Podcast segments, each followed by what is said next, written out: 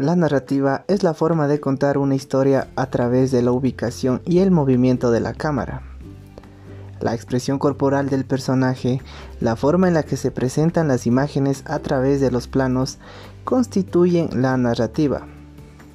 Entonces, la narración viene a ser la representación de la realidad que busca un significado a través de los acontecimientos que existen dentro de una historia. Por lo tanto, lo que sucede dentro de un plano viene a ser la narración visual que tiene la persona sobre una aventura.